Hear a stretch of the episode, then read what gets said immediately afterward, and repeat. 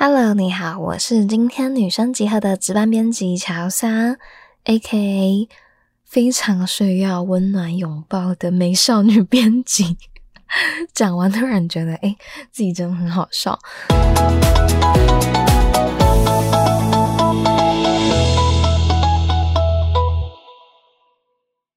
好啦，不过今天要跟大家聊的主题呢，就是请拥抱我。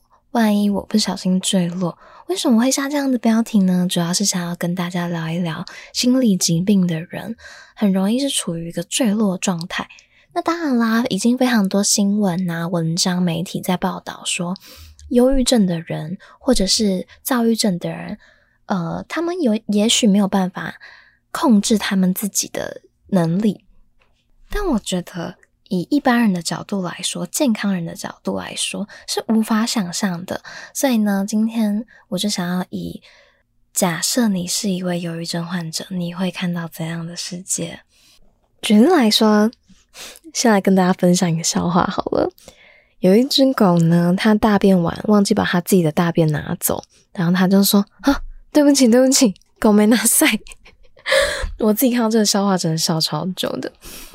好啊，那我再分享另一个，就是有一天有一只狗，它大完便之后忘记拿自己的大便，然后它就走回来说：“啊，对不起，对不起，狗没拿塞。”为什么要讲两次呢？是因为你想一想，刚刚自己听到第一次的时候，是不是觉得诶还蛮好笑的？但当第二次的时候，哦，好像就还好了，甚至觉得，哎，他是不是？录音档忘记剪好啊！这个编辑真的是不负责任。我想要说的是，你不会因为听到同样的笑话，所以一直笑。但是忧郁症患者呢，就会因为一件难过的事情而一直持续在难过之中。这可就是健康人与心理疾病患者的差别。那忧郁症患者会发生的情况，就是你可能会呃食欲不振。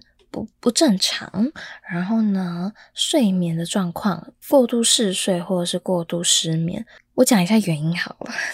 你想想看，哦，大家一天觉得早上起床就啊好困好困，好想继续睡觉哦。但是呢，因为阳光很很美，然后呢，外面的世界有很多有趣的事情正在发生，所以你还是会乖乖起床，然后。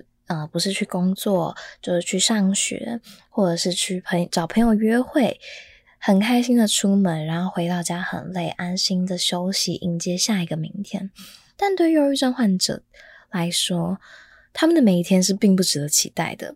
假设你的分数一天，OK，我们从零分开始计算，起床然后发现今天自己很漂亮，加三十分。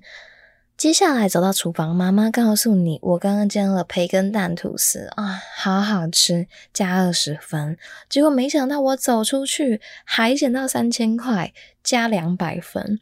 你的生活情绪指数是这样在变动的啊！当然，你也会有发生不好事情的时候嘛，比如说啊，突然下雨没带伞，扣八十分。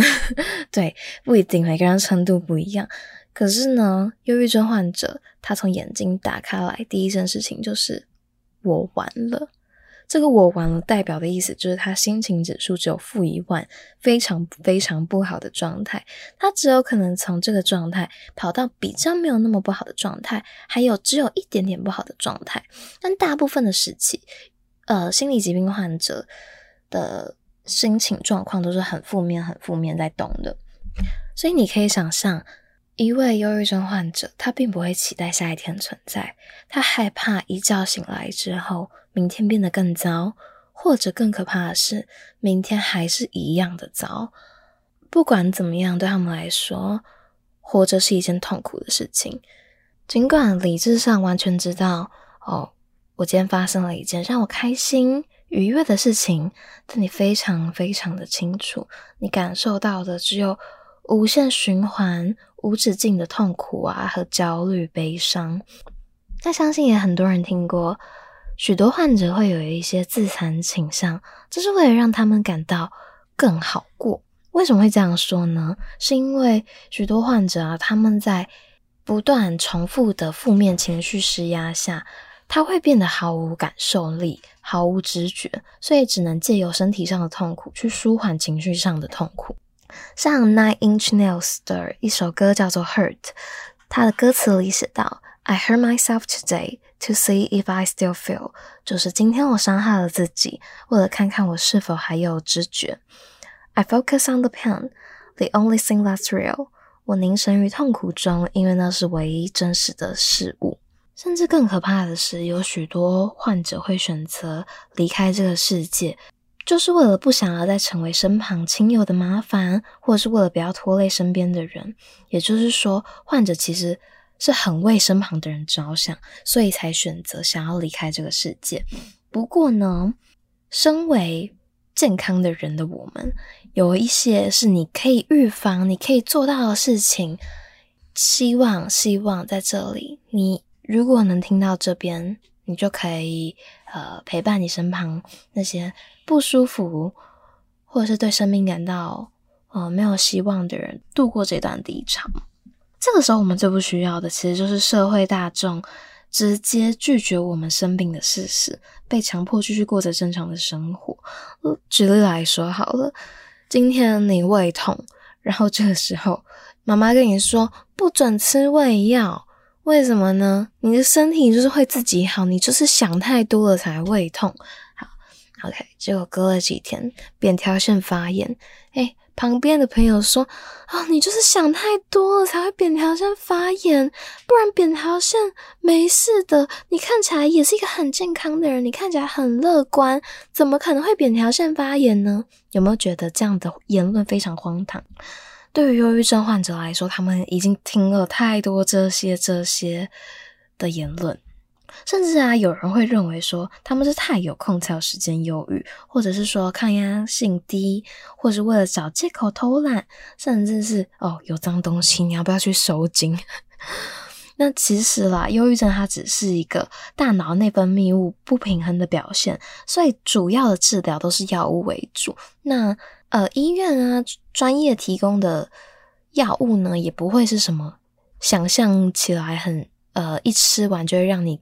兴奋的药物并不是，它是可以让你呃大脑的内分泌物质达到平衡，然后让你心情趋近于平缓稳定的状态的药物。OK，所以呢，你有时候会看到，诶，一些患者在接受治疗之后，他们会变得呃反应比较慢啊，那或者是药物的一些副作用会让他们身体有一些不适，请你也相信我。他们是真的。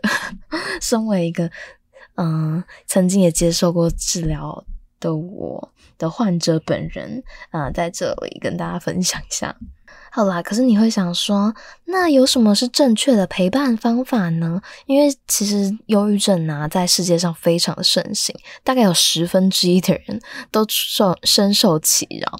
所以，如果你身旁不幸有这样的朋友，那你可以做的事情就是去和他讨论，为什么，嗯，他会感受到难过，或者是说，诶，他如果真的想要离开世界，他会用什么样的方式？